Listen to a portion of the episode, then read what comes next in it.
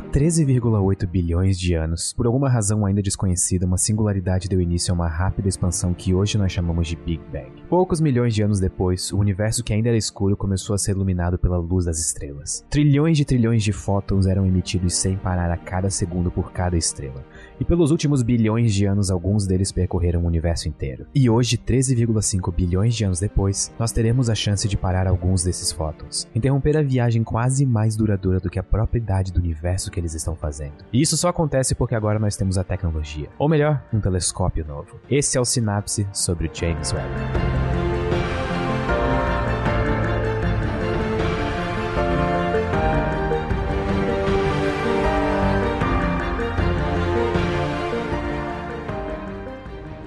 Que déjà vu. Que bonito, né? É a segunda vez que a gente tá gravando esse episódio. É, é, sendo sinceros com vocês, caros ouvintes, esse é o Sinapse sobre o James Webb, com uma convidada especialíssima, a Hobbs. E nós gravamos esse episódio uma vez, tivemos problemas técnicos e tivemos que descartar ele. Então, é, se surgirem algumas piadas internas entre nós aqui, a gente vai tentar explicar elas. Mas, assim, eu, eu, espero que a gente faça um acordo de cavalheiros e cavalheiras uhum. de ficar igualmente surpresos quando novidades forem apresentadas, mesmo que a gente tenha ouvido isso na semana passada já. É, é que eu acho que também o, o que eu achei surpreendente é eu já achava de toda forma, eu já é sabia é antes, mas sabe. É muito a escala da coisa, enfim. E, e eu tenho memória ruim, então já nem lembro o que a gente conversou. Certo, então, Hobbs, você é a convidada, se apresente, se divulgue, se espalha aí pelo mundo? Bom, eu, eu vou é, fazer o meia-culpa aqui. Os problemas técnicos foi culpa minha, então é, desculpa Loz e Greg por, por isso. aqui no Sinapse não, a gente tem uma cultura de não culpar a pessoa e sim o problema. Então é. pode ficar tranquila que ninguém tá puto com ninguém. Essa é a perspectiva do Pedro. Na minha, na minha perspectiva, a culpa sempre é do Pedro mesmo, porque ele é a pessoa que eu tenho mais intimidade, então, sabe? Porra, Pedro, que vacilo. Justo. Então, é, meu nome é Roberta, eu sou astrofísica, eu faço doutorado no, na USP, no Instituto de Astronomia. Eu trabalho com buracos negros e inteligência artificial. E como o James Webb vai ser um grande avanço para a área de buracos negros, então aqui estou falando sobre o James Webb. E eu também faço divulgação científica no, no Twitter, que eu escrevo threads, e também no Instagram, além de participar dos roteiros no Sexto Todo Dia, junto com o Pedro e com o Greg. Se vocês acham que o nome do canal devia mudar pra Buraco Negro todo dia, vocês já sabem de quem é a culpa agora.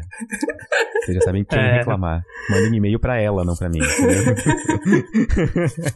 ah, mas eu, eu acho que eu gostaria de começar então esse episódio com uma dúvida que eu vejo em todo lugar, principalmente agora que a gente tem um telescópio novo indo para o ponto de Lagrange.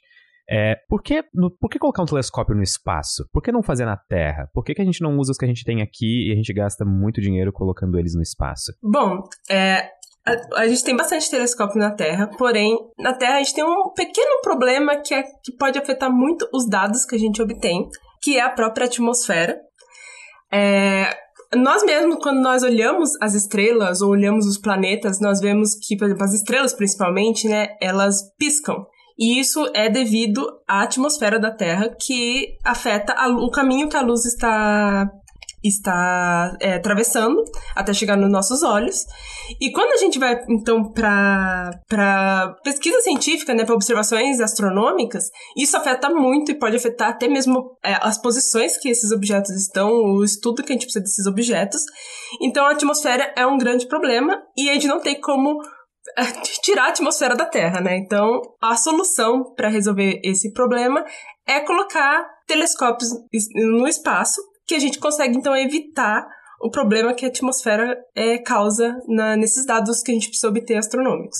Então, isso é a grande vantagem da gente ter telescópios ao redor da Terra, fora do, da atmosfera, e não aqui dentro. Eu, eu, eu tenho um segmento para essa pergunta até. Ok, então a gente tem, por exemplo, ok, perfeitamente explicado. Acho que todo mundo conseguiu entender a vantagem de colocar coisas no espaço, tipo telescópios no espaço. E a gente tem um exemplo do Hubble, que está orbitando a Terra, se eu não me engano, a mais ou menos uns 600 quilômetros, 800 quilômetros de altura. Não sei se é exatamente isso, mas enfim, não é tão longe assim. É, é, é longe, mas está ali, está perto ainda. É, e o James Webb, particularmente, ele vai ser colocado num lugar bem peculiar. E qual que é a razão da escolha desse lugar peculiar? Sim. Bom, a, o James Webb, assim, realmente é um, acho que você usou a palavra certa para descrever a posição que ele vai estar, tá, que é um lugar bem peculiar. E, e esse local foi escolhido por uma série de fatores. O, é, inclusive, teve uma thread num do, dos pesquisadores e cientistas que trabalharam é, nessa parte de escolher a posição do James Webb. A primeira era sobre. Porque, como a gente vai falar sobre isso, acho que nas próximas perguntas, mas é que o James Webb ele vai detectar um certo tipo de luz. E esse tipo de luz ele é bastante sensível, principalmente quando tem equipamentos é, e objetos que geram calor, que é o caso do Sol, por exemplo, e da Terra e da Lua. Então precisava de um, uma posição que ele não captasse então é, a luz desses, desses três objetos que estão mais próximos dele.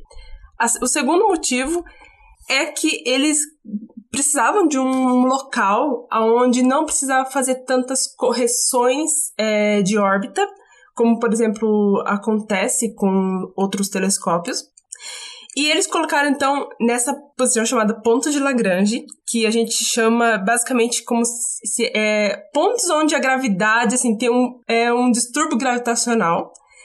E a gravidade basicamente entra em equilíbrio do Sol, da Terra, da Lua. E nesse caso precisa de poucas correções para fazer o para fazer a, a, órbita do, do James Webb, que não está orbitando a Terra, está orbitando o Sol. É, inclusive é uma coisa bem curiosa, porque o Hubble está, está orbitando a Terra e o James Webb vai orbitar o Sol. E então, nesses lo locais, que são cinco pontos de Lagrange, né, e do James Webb foi escolhido um específico, é, não, ele é mais estável, são um ponto mais estável. Ainda assim precisa de pequenas correções, mas não tantas que vá afetar o funcionamento do, do, do, do, do, da órbita do James Webb e precisa ficar fazendo correções e tudo mais. Então, esse é o, do, os dois grandes pontos do porquê foi escolhida essa posição. Greg, eu posso fazer mais uma colocação? Pode, eu tô claro. animado. Eu tô animado. Calma. Coloque suas colocações. É, eu justamente queria pegar então nessa palavra que a Hobbes usou de correções, porque tá, a órbita L2 ela não é exatamente estável, a gente precisa de pequenas correções, como a Roberta falou, e perfeito. É, o tempo de vida da missão do James Webb originalmente estava previsto para cerca de 5 a 10 anos, se eu não me engano. Eu só queria fazer uma observação que, graças ao lançamento extremamente bem sucedido e preciso, usando um foguete, se eu não me engano, ele é da série Ariane, lançado da Guiana Francesa. É, eles conseguiram fazer um lançamento tão preciso que o combustível que o James Webb teoricamente gastaria para manter a correção de órbita e até a correção de, da própria viagem até o ponto L2 vai ser economizado e a missão vai poder durar de 10 a 20 anos. E isso é muita coisa. Uau, uau, sim. Dobrou praticamente. E até, né, a menção de que cinco anos é muito pouca coisa. Dois anos e meio, metade disso a gente já passou na pandemia. Então, essa crise existencial precisava acontecer nesse, nesse episódio. O que aconteceu no último, agora eu tô colocando nesse também, ok? Vocês não vão ser poupados de crises existenciais nos episódios assinantes. Ok, é, então acho que antes da gente partir para as partes mais científicas, dá para adicionar um elemento técnico aí que é o que exatamente é esse telescópio? Ok, sim, é um telescópio, é para o espaço, coleta luz, mas quais as ferramentas que ele tem, que ele vai levar para o espaço, para realizar os seus objetivos científicos? Que a gente já vai entrar nisso daqui a pouco. Bom, primeiro, o que esse telescópio ele é? É, acho que a história desse. É, tudo começa com a história desse telescópio, né? Que é, quando lançaram o Hubble, é, no finalzinho do, do, século passado, eles então já pensavam no, no, próximo que seria o sucessor do, do Hubble, né? Porque e a gente viu que o Hubble realmente ele até hoje faz história, né? Tudo, acho que basicamente todas as imagens que as pessoas veem de, de astronomia é por causa do Hubble. E já tinha ideia de qual seria o próximo passo. O problema com o Hubble, ele é porque ele simplesmente observa num feixe do espectro eletromagnético que ele só consegue é, enxergar, digamos assim, até um certo ponto. Então, até um certo ponto até de distância e de idade do universo. É, então, a ideia seria um, um, telescópio que visse mais longe, porque a gente tem interesse em entender o que está acontecendo ainda mais distante no, no universo. Foi aí que nasceu a ideia do James Webb Telescope. Ele não era esse nome, ele tinha um, um, outro nome que era bem genérico, como astrônomos gostam de chamar os seus telescópios com nomes bem genéricos. E foi assim que ele começou a ser, então a ideia dele foi começou a ser implementada e ele foi começou a ser construído. Então, a, a, principal motivação era então observar em é uma, uma, um feixe do espectro eletromagnético, que é no, na, parte do mais do infravermelho, e que nesse caso a gente conseguiria observar mais longe. Então, para fazer isso, para conseguir é, observar nesse feixe, então ele é, foi montado de uma forma que, do, com o seu detector, que vai observar no infravermelho. Além disso, é um conjunto de espelhos muito maior do que o, do que o Hubble. Ele é, acho que, três vezes maior do que o Hubble. E esse conjunto de espelhos que são banhados a ouro, é, eles vão conseguir, então, ter uma, a visão mais, uma visão mais ampla das regiões que o James Webb vai coletar dados. O que não acontece tanto com o Hubble, porque o Hubble só tem um espelho de dois metros, se não me engano, um metro alguma coisa. Dois metros e meio. E então, é, devido a isso, é o que o James Webb está levando, então, pro, lá para a posição, né, para o ponto de Lagrange, para conseguir fazer essas observações. Além de, claro, vários, várias ferramentas e equipamentos que vai manter o telescópio resfriado, porque isso é extremamente importante, de manter ele resfriado. Além é, de... é exatamente isso que eu ia perguntar, se no infravermelho já era essa questão do resfriamento, se você fazer, poder entrar em bastante detalhes nisso aí, fica à vontade. Sim, é, porque, a, bom, como a gente sabe, é, o infravermelho é o, quando a gente, tipo, calor é, emite luz, né? Tudo que é quente, né? A temperatura, a radiação de corpo negro emite luz. E a gente tem, a gente, nós mesmos estamos emitindo no, no infravermelho. E o, então, como o James Webb ele vai observar nesse comprimento de onda, tudo que emite infravermelho, que é basicamente quase tudo no universo, é, pode ser muito sensível para o James Webb, inclusive ele mesmo, porque os equipamentos dele vão esquentar conforme está trabalhando, né? Porque está gerando energia, então está tá esquentando. E, e o, o, próprio calor dele pode afetar os dados que ele está observando, que são é, feixes do infravermelho muito sensíveis para ele. E o Sol também, a Lua, a Terra. Então, por isso, é, ele então tem essa capa também que vai que não permite que passe radiação do Sol, Terra e Lua, além de ter uma todo um equipamento que vai resfriar ele, todo, a, a, pelo menos a parte que está observando, né? Na parte externa é, continua quente, na parte que está observando é, tem que ficar extremamente frio para não ter, para não afetar os dados que ele está recebendo. E esse é um dos motivos, inclusive, do, do tempo de vida dele ser curto, porque tem a questão do, do hélio, né, que tá dentro, que tá lá, que vai se resfriar, que uma hora vai acabar e não tem como levar até lá para ele, para colocar mais, mais elemento para poder resfriar ele. Então, é, esse é um dos é equipamentos que o James Webb vai estar tá lá no ponto de Lagrange observando o universo. Eu até queria só fazer uma observação para a galera entender é, real como que é essa questão da, da precisão e da sensibilidade. É, se alguém de vocês já tentou tirar fotos do céu noturno com uma câmera, principalmente uma DSLR, alguma coisa assim, a gente geralmente aumenta a exposição da foto para captar mais luz e mais detalhes. E quando a gente faz isso, quanto mais tempo a gente deixa em exposição na câmera, o próprio calor do CCD, do, do detector interno da câmera, vai ferrando tudo. E ele vai, tipo, dando cada vez mais ruídos na imagem. Então imagina como que isso é. É, acho que o Pedro deu uma ligeira caída, mas acho que terminou o ponto dele, no áudio dele, então não é problema.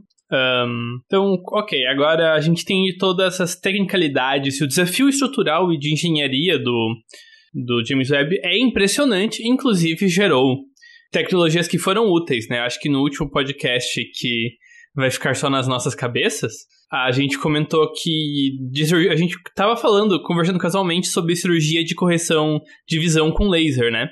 E essa é uma tecnologia que a versão moderna dela usa uma tecnologia desenvolvida para o James Webb, para medir a distância entre os espelhos deles. É o mesmo sistema de lasers que está no James Webb é usado em salas de cirurgia mundo afora para garantir que as distâncias que o laser vai agir estão corretas. É, esse desafio, de, o próprio desafio de engenharia de tacar algo tão complicado no espaço, é, por si só já avança o conhecimento humano. Isso sem nem considerar o, o próprio projeto científico que ele vai desenvolver. Só que antes disso eu também queria apontar, é, acho que não foi apontado, né? Se foi, por favor, alguém me corrija aqui que ele é, é uma das maiores coisas que a gente já mandou pro espaço, né? Ele é tão grande que a gente precisa dobrar ele na nave, ele não cabia tanto Ele não cabia inteiro dentro de uma nave. Ah, se tu estiver considerando, acho que termos de carga, tipo payload mesmo, de, um, de uma coisa, sim, eu acho que ele é um dos maiores. E ele foi dobrado usando técnicas de origami. Isso é muito legal. Ele foi que nem um origamizinho pra lá e foi se desdobrando. Inclusive agora já tá todo desdobrado. Um origami de 10 bilhões de dólares. E do tamanho de uma quadra de tênis. Real, ele não. Assim, olhando foto, a gente não tem noção do tamanho, tipo, de extensão mesmo, de tamanho. E é, é curioso. Eu, eu tava, fui pra Orlando em dezembro, fui no Museu da NASA, no Kennedy Space Center. E lá eles tinham uma maquete do Hubble em tamanho real. E é um negócio muito grande. Assim, é, tipo, inimaginavelmente grande. E nas suas peças tão pequeno. E o James Webb é três vezes maior. Então, é. Você já consegue imaginar mais ou menos a extensão do... Das lentes, né? Ok. Então, vamos agora para a ciência. Qual que é, ou melhor, quais são os vários projetos científicos do James Webb? Como que ele vai expandir o nosso conhecimento do universo? Bom, o, o James Webb, assim, ele vai atacar vários problemas de, de, uma, de uma vez só, né? Pelo menos, na, digo, na primeira parte da, das observações. E, bom, mas assim, o, o, interesse principal era observar ainda mais longe no universo. E quando eu falo ainda mais longe, é tanto no quesito de distância, que realmente a gente está vendo mais distante ainda, quanto no quesito de tempo. É, a gente vai ver o universo quando o universo era praticamente um bebê, quando tudo ainda estava se formando e entender então a formação de toda essa teia cósmica que a gente conhece. É, como as, galáxias se formaram, como as primeiras estrelas se formaram, porque caso, assim, as pessoas não, não devem saber, a gente observa muito estrela, né, mas as primeiras estrelas que são previstas teoricamente, que seriam é, bolas, assim, gigantescas de hidrogênio e hélio, muito maior do que as estrelas que a gente conhece hoje, é, ela, a gente não tem nenhuma observação que é, prove a existência dessas estrelas, mas é previsto que elas tenham existido. Então o James Webb vai atacar esse problema, também tentar fazer uma observação dessas primeiras, primeiras estrelas, observar as primeiras galáxias se formando, né, quando o universo estava assim realmente se criando ainda, basicamente. E também tentar entender é, toda essa evolução galera. Por exemplo, um dos tópicos que é, é o que eu tenho muito interesse é a questão de entender os buracos negros supermassivos. Porque, ok, a gente sabe que eles existem, a gente ainda já tem até uma foto desses objetos, mas a gente não sabe como é, eles chegaram àqueles tamanhos, porque é, explicar apenas, ah, ok, uma estrela morreu, virou um buraco negro estelar, estelar e ela ficou se alimentando e chegou ao tamanho que os buracos negros supermassivos. Mas isso simplesmente demoraria muito tempo, mais do que a idade do universo. Então, é um, é um fator que a gente não sabe como os buracos negros supermassivos foram criados e nem como eles chegaram à posição que eles estão, que é no centro das galáxias. E a gente nem sabe, assim, a gente tem algumas evidências de que ele afeta, ele tem uma coevolução com a galáxia, mas a gente não sabe exatamente como se deu essa coevolução desde o começo. Então, isso é uma das coisas que o Webb vai atacar de frente, assim, é um dos principais. Inclusive, tem gente no Brasil é, trabalhando nesse, nesse, nesse ponto específico, entender a coevolução de buracos negros supermassivos com a galáxia que hospeda. Além disso, ele vai contribuir para fazer correções nas observações que são feitas pelo, EHT é, é, importante até ressaltar que o EHT, que é o, é o telescópio que o conjunto de telescópios que observou a foto do buraco negro, ele observa em um certo feixe do espectro. O James Webb vai observar em outro feixe, mas James Webb vai é, ajudar a fazer correções que pod, possam ser afetadas por causa de poeira, da variabilidade que acontece na, na região do, do buraco negro do Sagitário da Estrela, que é o buraco negro da Via Láctea. E também, além disso, é a procurar sobre exoplanetas, que ele vai. É um dos pontos principais do James Webb. É observar exoplanetas, entender a, atmosferas de exoplanetas. Inclusive, até no site, eles fazem uma brincadeira de que o James Webb vai procurar para uma Terra 2.0. Então, esse é um dos objetivos que o. Então, assim, são, acho basicamente os três principais encontrar as primeiras estrelas, os primeiros objetos que formaram o universo, entender a evolução das galáxias e também é, encontrar exoplanetas. Então, uma dúvida até, é, a gente tinha até pouco tempo atrás, é, tem ainda na verdade, o Kepler Space Telescope, que faz a busca por exoplanetas. É, a principal diferença entre ele e o James Webb, então, é que o, o Kepler usa o método de trânsito ou coisas do tipo para detectar a existência de exoplanetas e o objetivo do James Webb vai ser mais analisar a composição desses exoplanetas? É, seria basicamente isso. É, o, o James Webb vai, ele vai analisar por bioassinaturas e também pelo, pelo espectro, então pela espectroscopia, que é uma luz e a matéria é, interagem.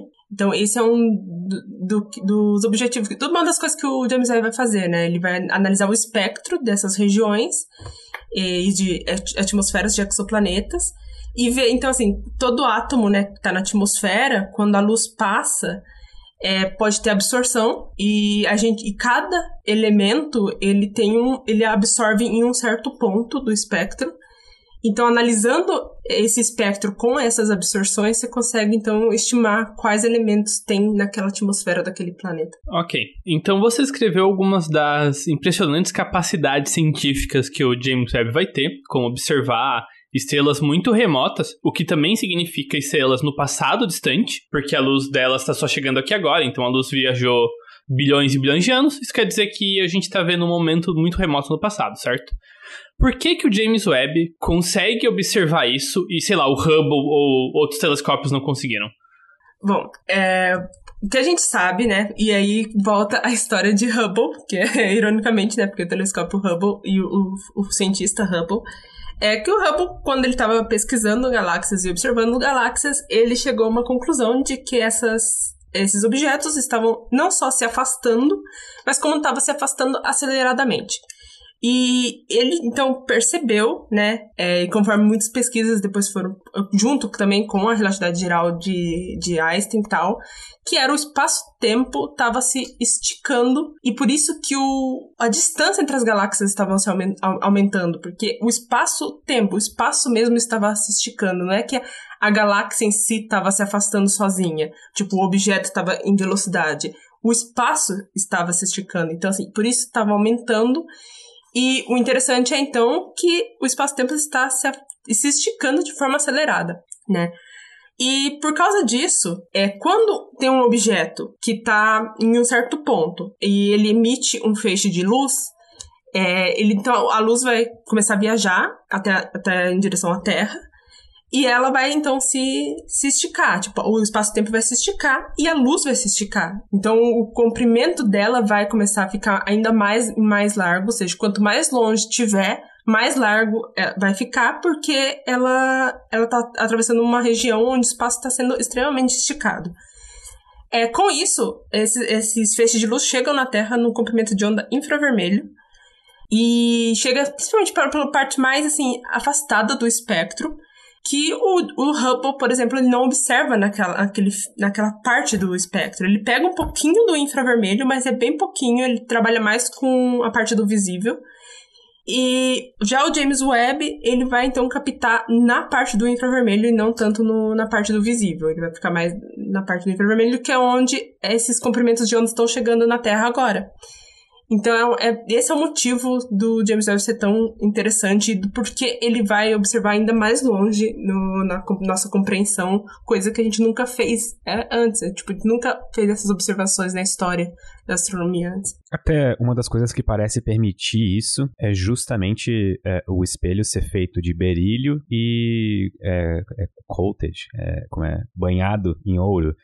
Qual que é a importância desses materiais? São eles que permitem o James Webb captar esses, esses comprimentos de onda que o Hubble não consegue? Sim, é, o, o berílio é, foi um, é um, dos materiais que, assim, para todos os requisitos que precisava é, para colocar o, esse telescópio numa região que com, com uma certa temperatura, então assim, são vários requisitos que precisavam ser atendidos para um material que conseguisse se manter ali por 10 anos, por 20 anos, né? Então, assim, ele não poderia ser gasto ou ter algum problema nesse material conforme os anos foram passando, porque é o que a gente falou no começo do, do episódio, que a gente não tem como ir lá, né, e, e, e consertar o, o, James Webb. Então, o berílio foi o material que atendia todos os requisitos, Porém, ele não é um bom material para refletir é, infravermelho. Ele não, ele acaba absorvendo, então ele é, é um material bem pobre nessa, nesse, nesse quesito. Então, mas eles precisavam resolver isso de alguma forma. A forma que eles encontraram, então, foi banhar esses espelhos em, com ouro, que o ouro consegue fazer esse, essa tarefa muito melhor do que o berílio consegue. Então, esse foi o motivo de ter os espelhos em berílio, mas banhar em ouro para conseguir então refletir e é, fazer os feixes de luz serem captados pelo detector que está no James Webb. Muito, muito legal as informações. Eu acho que eu só noto também que vai ser até a razão que dá pra usar o James Webb para estudar algumas coisas um pouco menos um, novas no infravermelho é que o infravermelho também é uma boa luz para penetrar poeira, né? É uma frequência de luz que, em geral, poeira intergaláctica não, não bloqueia. E por conta disso vai ser possível observar eventos que estão uh, tampados por poeira. E o principal de interesse é a formação de estrelas. Vai ser possível olhar bem, bem no centro de nebulosas e ver exatamente como está acontecendo o processo de formação de estrelas. Eu acho que, acho que talvez isso é um dos aspectos do James Webb que é mais impressionante para mim. Que é qual que é a gama de capacidade científica dele, porque ele vai estudar composição de exoplaneta, de exoplanetas, tanto rochosos quanto gasosos, formação estelar, que é meio que o meio do caminho, vai olhar para o passado remoto para estudar a formação de galáxias e dos primeiros buracos negros e até mesmo a, as estrelas primor primordiais. E vai chegar muito próximo do, do primeiro momento do universo, quando o universo se torna visível, que é o fenômeno de reionização. É, você será consegue explicar um pouco mais o que é esse momento de chamado o período de reionização e por que ele é importante, assim, que é algo que é justamente o limite da visão do James Webb.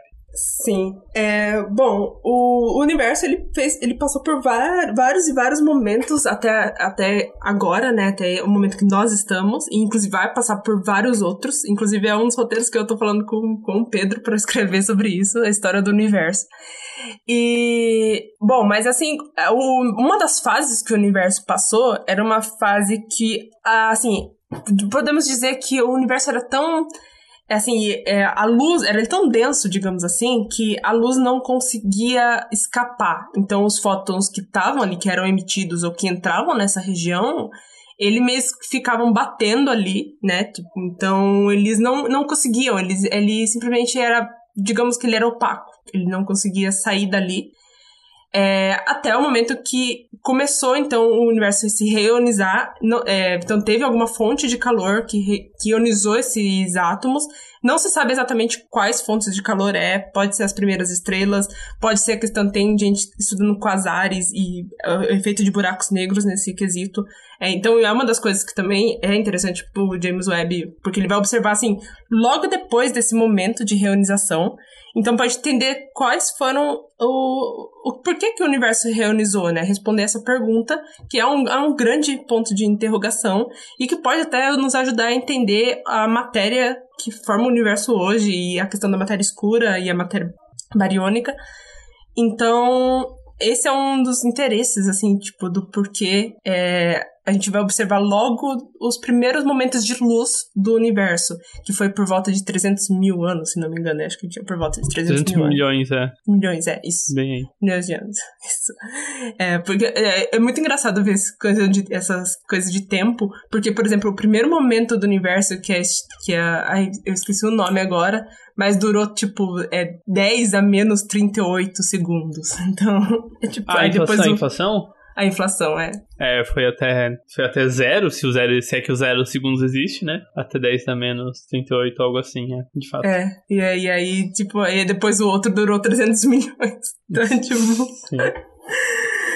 Mas... É, muito obrigado pelas respostas até então, tá, tá muito legal. Ok, é, a gente já falou então que observar dos vários tipos de observação em projeto científico que o James Webb vai fazer. É, acho que talvez um elemento seja interessante falar, que é algo que, para quem é do meio científico, do meio da física, é notavelmente importante, mas que talvez para um público mais leigo é uma tecnologia que não é tão óbvia assim porque que ela é essencial, é a questão da espectroscopia, se eu consigo, se eu consigo falar a palavra. Vai, Greg, a gente confia, tu consegue. Espectros, espectroscopia. Então, Espectro patrono. É, alguém que consegue falar essa palavra consegue também explicar o que ela é e por que que o, o James Webb tá levando mais espectroscópios, ah, mais aparelhos para fazer isso do que câmeras. Bom, a, a espectroscopia. Oh, foi. Obrigado. É, a espectroscopia é. Bom, é uma técnica que tenta entender, então, como a luz e a matéria elas se interagem. Porque, bom, vamos, vamos falar assim: tipo, tem um átomo, um elemento que tá no. tá em algum ponto, e aí vem um feixe de luz diretamente naquele átomo. Pode acontecer, né? E vai acontecer de que aquela luz, dependendo da energia, da comprimento de onda, enfim, frequência, vai entrar naquele átomo e vai acabar é, excitando, vai acabar. O átomo vai acabar absorvendo e vai excitar o átomo e ele vai liberar é, um certo. Um, em outro fóton, vai absorver, vai espalhar, vai, alguma coisa vai acontecer com a luz quando ela entrar naquele, naquele átomo que está ali.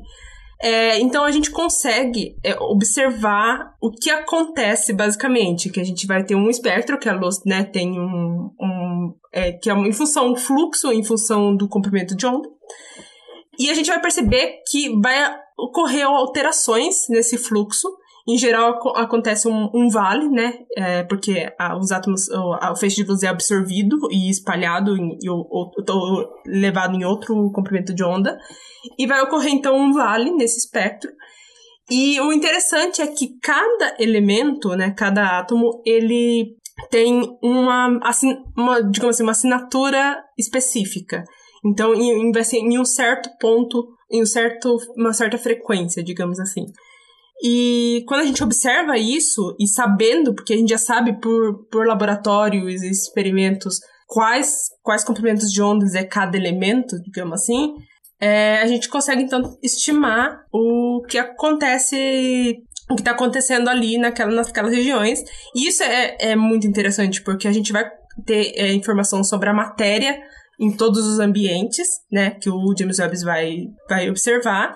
E ter essa informação que é, assim, é, é muito mais, assim, digamos, interessante do ponto de vista científico do que apenas uma foto. É claro que a foto também é importante, mas o espectro é, vai trazer essas informações mais detalhadas. Mas eu até lembro uma coisa que o, o, o Sérgio Sacani me falou, que é, o espectro é basicamente uma imagem feita para o físico, porque você consegue do espectro transformar em imagem.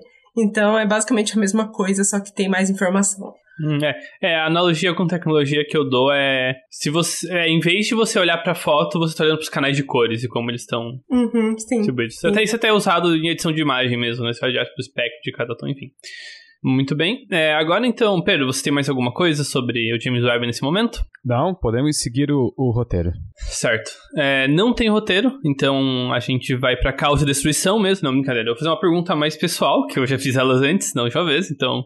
Eu, eu não lembro o que eu respondi, talvez minha resposta tenha mudado, mas é. Uma pergunta um pouco mais cunho pessoal. O que do, de toda essa história do James Webb, do projeto científico dele, mais interessa a vocês? Quais resultados vocês estão mais ansiosos por? Bom, é, acho que o meu até respondi no começo, é a questão dos buracos negros supermassivos e responder essa grande pergunta que é da física de buracos negros, então é da minha área, é que tá todo mundo assim ansioso para entender onde que de onde vieram os buracos negros supermassivos, porque eles estão no centro das galáxias, o que, que eles estão fazendo lá. Uhum, perfeito. Pedro Luz? Eu acho que eu gostaria de entender melhor os primeiros momentos em que a luz estava viajando livremente pelo universo, óbvio, mas eu tenho um carinho especial pela busca de bioassinaturas na, na atmosfera de exoplanetas, porque eu realmente acho que agora a gente tem um catálogo relativamente grande de exoplanetas, inclusive vários deles parecidos com a Terra, rochosos, é, basicamente do mesmo tamanho, e eu acho que realmente só falta a gente procurar bioassinaturas para saber se na nossa vizinhança cósmica, talvez, ou talvez não, talvez a gente tenha companhia, talvez dinossauros estejam andando em outros planetas, ou mais provavelmente caranguejos, porque aparentemente a vida sempre evolui para caranguejos de alguma maneira. Então, besouros, é besouros e caranguejos. Também. É. Inclusive, é, enfim. Uh, do meu cunho, eu acho que minha resposta vai mudar da última vez. Fica, fica em segredo qual foi a resposta do Greg da última vez, porque nem eu lembro. Mas eu, eu teria um pouco de interesse em ver se o. Perdão pelo trocadilho. Se o James Webb vai ser capaz de jogar alguma luz sobre as questões de matéria escura e energia escura. Mais matéria escura, pra ser sincero, porque é, é mais parte do que eu entendo, como na minha, na minha própria pesquisa, né? O que eu, que eu faço não é. Os experimentos que eu faço são bastante similares a experimentos que detectam matéria escura, então talvez o James Webb possa acabar aumentando o meu interesse por dar uma mudadinha de área. Enfim.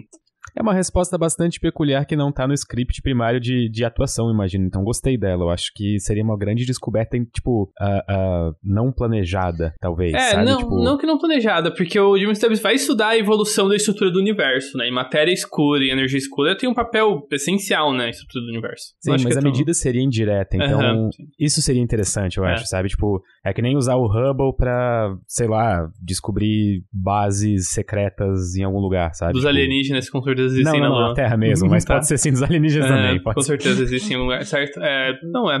Bem, se a gente fizer uma detecção de matéria escura não indireta, eu vou pular da cadeira aqui e vou correr pelado ao redor da universidade aqui do lado. E provavelmente ser preso no processo, mas enfim.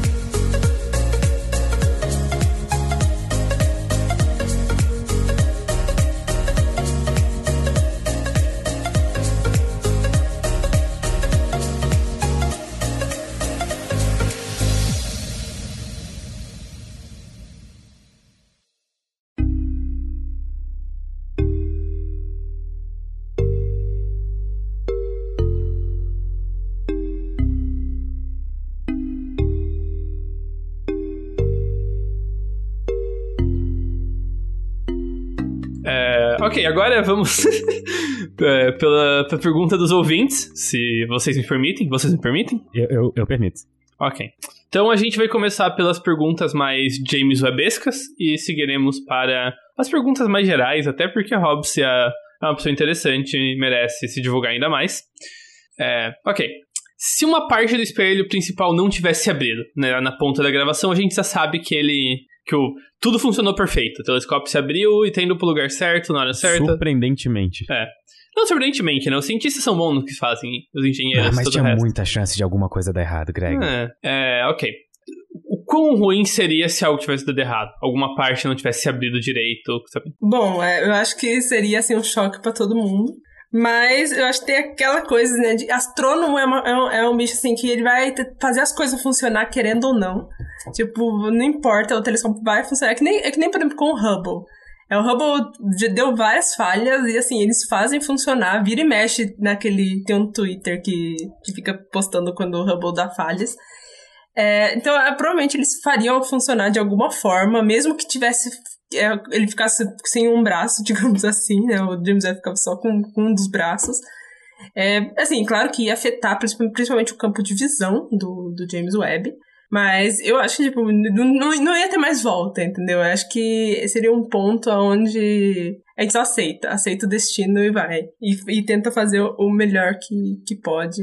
Porque a partir do momento que o James Webb ele saiu da atmosfera da Terra, assim, tchau, entendeu? E vamos torcer pra tudo dar certo. E se não der certo, a gente faz dar certo na força do ódio. Exato, é, exatamente. E, e só por referência, essa pergunta foi pelo Abeg MacGyver aí. Agora uma pergunta do André Nunes, do Twitter também. É, a gente já pincelou nela durante o episódio, mas acho que vale a pena discutir, discutir ela um pouquinho mais a fundo.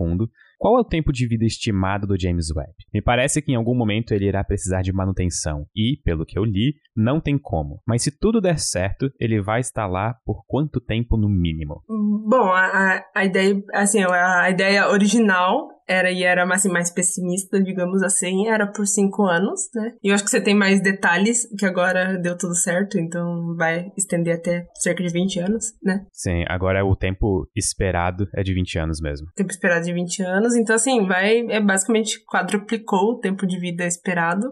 E vai ter mais, então, sessões de, de busca, né? E o que é ótimo, porque assim que começar os dados a saírem e começar os resultados a serem publicados, vai ter mais perguntas e vai ter mais interesse. E, e é bom lembrar que assim, muitos trabalhos que foram propostos para o James Webb foram recusados. Então, é, seria uma, uma oportunidade para esses trabalhos também receberem, digamos, uma luz. Né? É, principalmente agora porque como aumentou, quadruplicou o tempo, né? Imagino que muitos desses projetos, eles que talvez pensaram, tipo, ah, não é tão importante pro nosso tempo limitado, podem ser incluídos agora no escopo do projeto do James Webb, né? Sim, sim, exato. E sim, tem muito trabalho interessante, mas eles tiveram que dar, assim, colocar prioridade em alguns, então... Até comparando com o Hubble, ele hoje é, tá fazendo acho que 32 anos de atividade, né? Qual que foi o tempo que eles estimavam que o Hubble ia funcionar no começo? Tempo planejado. Nossa, eu não lembro, mas eu, eu não sei porque veio o número 15 na minha cabeça, mas assim, eu não, digo, não sei com certeza. Não, mas 15 parece até ser um número bastante coerente, porque o Hubble foi um dos primeiros telescópios de longo prazo a serem enviados para órbita, né? Então naquela época também acho que a gente não tinha tanto conhecimento de como que esses objetos iam se comportar por tanto tempo no espaço, nas intempéries e tudo mais. Só que o, agora o Hubble fechou 32 anos, só que infelizmente não é uma coisa que vai acontecer com o James Webb, né? A gente não pode tipo, planejar 20 anos e esperar 40. Sim, exato. E, e tem a questão do que o Hubble, assim, várias, várias vezes, né, deu algum problema, simplesmente foram lá e arrumaram, né? Com o James Webb isso é, é, é, impossível, não tem como ir lá e arrumar, porque o Hubble tá aqui perto, basicamente, né? Tipo, comparado com o James Webb, o Hubble tá logo ali. Então, ia lá, então engenheiros e astronautas, eles iam lá, arrumavam o que precisava ser arrumado e continuava, o, o, o Hubble continuava fazendo o trabalho dele lá. Já o James Webb, assim, na hora que der alguma coisa errada, que ele vai parar de funcionar assim de vez, é, deu errado e assim, a gente só aceita o destino. Tanto é que o, é, a, a, missão primária foi esperada em 5 anos e meio, por volta de 5 anos e meio. A missão planejada são 10 anos e o esperado de tempo de vida agora são 20 anos, justamente por causa dessa economia de combustível e tudo mais. E se for para pensar, 20 anos é muito tempo. Daqui a 20 anos eu já vou estar na terceira idade, vou ter 45. O... Uh, agora, então, partindo para as perguntas mais casuais aí, a primeira é sobre astrofísica no geral, eu acho que é perfeitamente adequado fazer uma pergunta aí para. Acho que é bem a praia da Hobbes, inclusive. É, do Denão. Ele, ele diz: Queria entender um pouco mais sobre a formação de buracos negros submassivos. Qual é a teoria mais aceita? Eles podem ter sido formados na primeira geração de estrelas do universo? Bom, é, assim, a, tem várias hipóteses, né, de como esses buracos negros é, supermassivos chegaram ao tamanho que ele chegou. Uma coisa que a gente sabe que não é, é que teve um buraco negro é, estelar, tipo, que a gente conhece, né, e ele começou a se alimentar e chegou ao tam aquele tamanho. Isso simplesmente não dá, porque mesmo assim, ele se alimentando ao extremo, que a gente chama de taxa de acreção de Eggington, que é, é o máximo que um buraco negro, é o máximo de taxa de acreção que o buraco negro consegue, mesmo nessa taxa assim constantemente, o que é impossível no universo, porque não tem tanta matéria assim para alimentar um buraco negro por bilhões e bilhões de anos, ainda assim seria seria impossível chegar naquele tamanho no, na idade do universo. Mas então tem a ideia de que é, podem ter sido das estrelas, as primeiras estrelas do, do universo, que é essas estrelas de população Acho que é a população 3, né? É 3, 3. E é, seriam essas estrelas, porque elas já seriam maiores do que as estrelas que a gente conhece agora. E poderia dar origem a buracos negros intermediários. E eles sim chegarem ao tamanho de buracos negros supermassivos. Essa é uma das ideias, mas já tem alguns papers fazendo cálculos e mostrando que talvez não seja apenas isso, que tem algum fator a mais. É, então, o que é mais aceito hoje em dia é que foi que existia buracos negros intermediários em regiões onde tinha vários, então assim, era uma densidade muito grande de buracos negros, e eles começaram a se fundir uns com os outros. E também teve material, então assim, era, era uma uma região bastante densa de estrelas, dessas estrelas de população 1. Então, que viraram buracos negros intermediários. Só que, como tinha muitas estrelas, tinha muitos buracos negros também. Quando elas morriam, viravam muitos buracos negros. Eles se fundiam. E também tinha muito alimento, né? Porque tinha muita estrela. Então, as estrelas também são alimentos para os buracos negros. E eles acabavam uh, aumentando de tamanho via mergers. Esse é um do, das ideias, assim, que até, acho que se não me engano o nome é, é, é hipótese hierárquica, que ele aumentava e chegava a esse tamanho. Essa é o, uma das ideias assim, mais aceitas, mas não tem nenhuma observação que comprove isso, não tem nenhuma evidência de que tenha sido isso mesmo. Então ainda continua sendo uma, um grande ponto de interrogação. É, tem gente, assim, que é poucas pessoas na academia, mas tem, que estão trabalhando na linha dos buracos negros primordiais, que seriam buracos negros criados pela, pela distorção do espaço-tempo no, nos momentos iniciais do universo. É, e aí formariam buracos negros de vários tamanhos, desde assim, de buracos negros do, do tamanho de um átomo até buracos negros que poderiam ser supermassivos. É, tem gente trabalhando nessa linha, também não tem evidência alguma nesse, nesse sentido, Mas, assim, é o que é mais aceito por enquanto é que foi mergers e galáxias uma fundindo com a outra, buracos negros um fundindo com o outro, e chegaram ao tamanho que eles chegaram hoje. Ok. Dando um passo para trás aqui, porque a gente pulou uma pergunta do Twitter sobre James Webb, do Lucas Lop. Como é alocado o uso do telescópio? É, imagino que pesquisadores do mundo inteiro gostariam de utilizá-lo para suas pesquisas. Então, como é decidido o tempo de uso? Bom, é, existe um board com pesquisadores de, das áreas que têm interesse né, de, de uso ao James Webb. Então, você manda um projeto é, você escreve exatamente, tipo, tudo que você vai fazer, tudo que você precisa, os dados que você precisa, o tempo que você precisa, é, o, o seu trabalho, o seu projeto, os resultados que você espera que saia daquele projeto. Sim, tudo, você manda um projeto bem completo para esse board, e esse board, então, vai analisar é, e, e, colocar, então, em um esquema de prioridade, né? Do o que é, tem mais prioridade até o que tem menos prioridade. E é assim que ele vai alocar o tempo para cada um, ou rejeitar também é, os, os, os, trabalhos que eles acham que não é prioridade no momento. Ele vai rejeitar. Então, é, é assim que isso funciona em geral, não só para o James Webb, mas para tudo que precisa no, na astronomia e na, na ciência. É assim, até mesmo se você quiser usar tempo de um computador, você precisa fazer isso também, mandar um, um projeto lá, falar tudo que você espera, que você quer, e, e torcer para eles aceitarem. Muito bom, então, para os ouvintes se quiserem. Espero que eles tenham aceito bastante para é, projetos de gerar wallpapers novos pra gente. Manda o seu, Pedro. Ah, eu sou um divulgador científico e quero mais fotos bonitas para botar nos vídeos. Tempo de osso, ah, algumas horinhas ali terça que vem. Ah, sempre que sobrar tempo, bota ali, né? É. Se tiver parado, bota, isso aí. Ok, então agora para as perguntas finais, cortesia da Jaque Anton. E são três perguntas mais casuais aí. A primeira dela e mais pessoais também. O que te levou a querer estudar física e principalmente buracos negros? Bom, é, o que me levou a querer estudar física foi a própria astronomia, porque era uma coisa que eu tinha interesse desde criança. Sempre gostei de, de astronomia, assim, acompanhava nos gibis da turma da Mônica, do astronauta, e livros também. Eu lembro do, do Ciência Hoje para Crianças. É, então, assim, eu sempre gostei muito. Só que quando eu cheguei na, no ensino médio, eu percebi que eu gostava muito de física também. E eu acho que física, ele, querendo ou não, tem um, um leque maior é, do que de possibilidades do que a astronomia. E foi. Então, por isso que eu decidi fazer física. Mas foi até bom, porque eu me apaixonei por física computacional. E eu acho que, bom, e meu trabalho agora é basicamente nas duas áreas, né? Na física computacional e na astro, astrofísica. Então foi assim que eu, eu, decidi fazer física, foi por causa de astronomia mesmo, mas que não, não tinha um leque e oportunidades melhores na física, digamos assim. É, essa é a pergunta, uma pergunta meio para nós três, que é conta um pouquinho sobre seu processo criativo com o Pedro para escrever roteiros por Ciência Todo Dia. Você também, Greg. E, meu. De... Gostei da ênfase, você também, Greg. Momento déjà vu aqui, porque eu até, justamente na última vez que a gente gravou essas exatas perguntas, eu perguntei pra Hobbs como que era o processo criativo dela, porque eu nunca vi como é que outras pessoas produzem o, o, conteúdo, o tipo de conteúdo que eu também Cada produzo. Cada pessoa é uma caixinha de surpresas. É, exatamente. uh, nossa, acho assim, com, comigo é assim, aí sempre tem alguma inspiração, eu vejo alguma coisa, aí eu tenho alguma inspiração, algum insight, aí eu mando mensagem correndo pro Pedro e eu falo, meu, o que você acha de um, roteiro sobre isso, isso e isso? E aí ele devolve com alguma coisa assim, ainda mais além, e aí a gente fica batendo, trocando essa bola, tipo, por, por um tempo. E é, é, basicamente assim, sai um monte de ideia de roteiro em uma conversa que saiu de um insight X, assim. Então é basicamente... O legal é que às vezes a Roberta manda mensagem uma da manhã e eu respondo às três, e ela responde às cinco, e assim vai. Sim.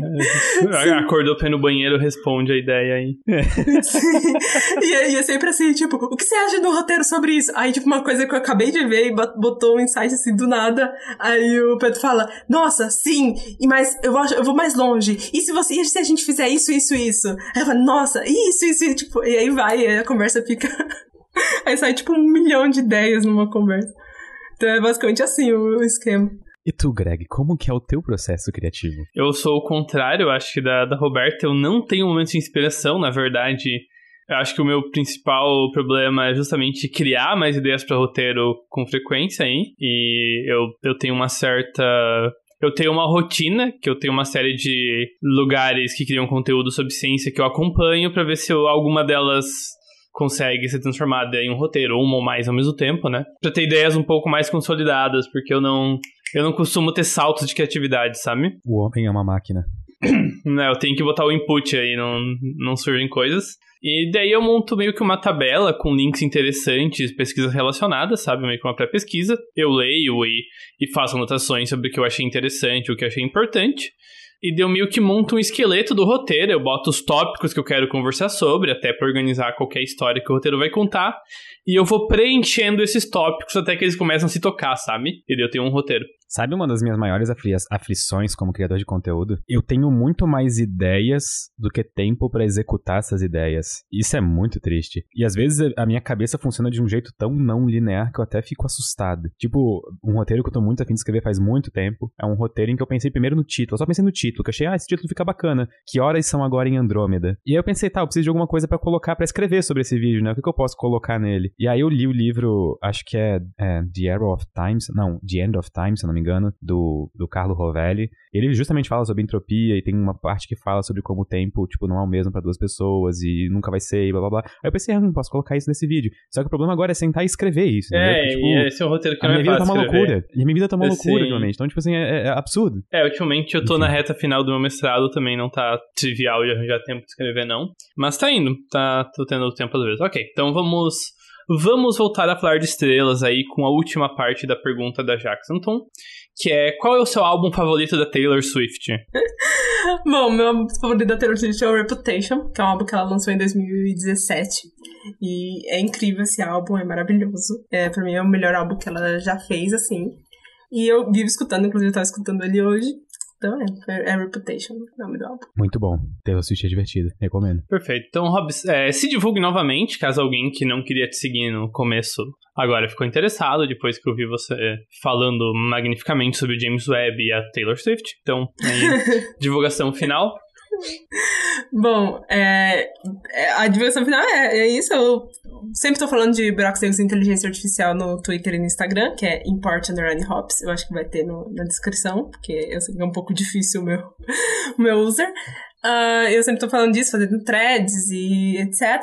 Eu faço, tento fazer vídeos curtos no Instagram também falando sobre isso. E é, é basicamente isso que eu faço onde faço divulgação. E também eu acompanhar os roteiros do, do Ciência Todo Dia, que eu sempre tô participando lá. Temos muitas coisas incríveis pra criar ainda. Sim, sim. Eu, eu, eu mandei uma lista pro Pedro com vários temas, assim, tipo, es- escrita à mão, inclusive. É uma foto de uma lista escrita à mão. sim. Achei fantástico. Na era da internet, isso é uma, realmente uma visão rara. Sim, é, porque às vezes, sabe quando no meio da noite? E aí você, tipo, aí você escreve. ah, É Eu, por muito tempo, tive um caderninho em todos os cômodos da minha casa, justamente pra isso. Sempre que lampeava uma, uma, uma ideia, alguma coisa, eu corria pra esses caderninhos pra escrever. Sim. É, basicamente esse- é essa a função desse caderno. Então, gente, muito obrigado a Hobbs e muito obrigado a todos os ouvintes que chegaram até aqui. Até a próxima, Hobbs. Mais uma vez, de verdade, muito obrigado, viu? Até pela disposição de gravar não só um, mas dois episódios. É, E... e esperamos ter você mais vezes no Sinapse. De verdade, foi muito divertido. Eu acho que as pessoas vão aprender muito sobre James Webb. É o que realmente o pessoal tava pedindo muito, um episódio que nem esse. Então, do fundo do meu coração, muito obrigado. E obrigado pelo convite, gente. Sempre que é quiser, nosso. estou aqui. E para vocês ouvintes, até a próxima.